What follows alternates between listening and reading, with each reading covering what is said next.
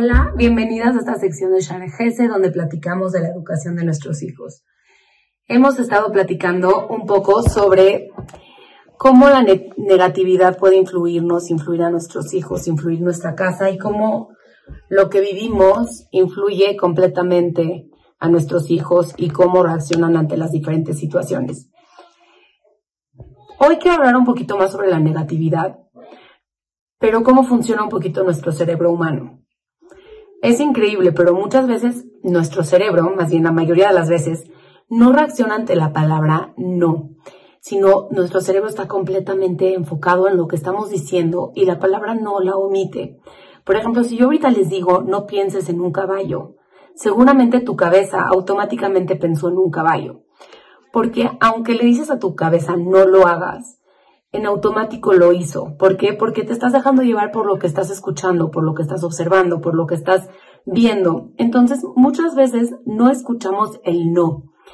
Y cuando entendemos este concepto, podemos entender por qué cuando le decimos a nuestro hijo, no hagas eso, va y lo hace.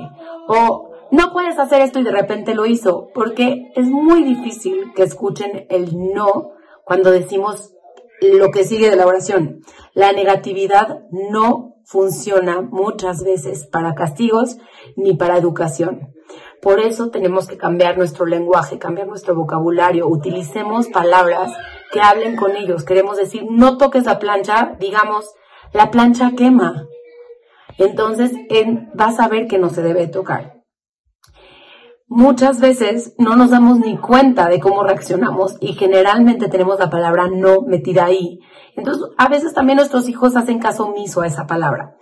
Cuando eh, eh, tenemos enfoque a nuestro lenguaje y tenemos idea de lo que estamos diciendo, podemos convertir nuestro vocabulario, nuestro lenguaje, en un lenguaje positivo en el que nuestros hijos en vez de estar enfocándose en todo lo que estamos tratando de evadir, se están enfocando en todo lo bonito que estamos construyendo, en todo lo que queremos que hagan, en lo positivo. Podemos decir exactamente lo mismo, pero de forma positiva.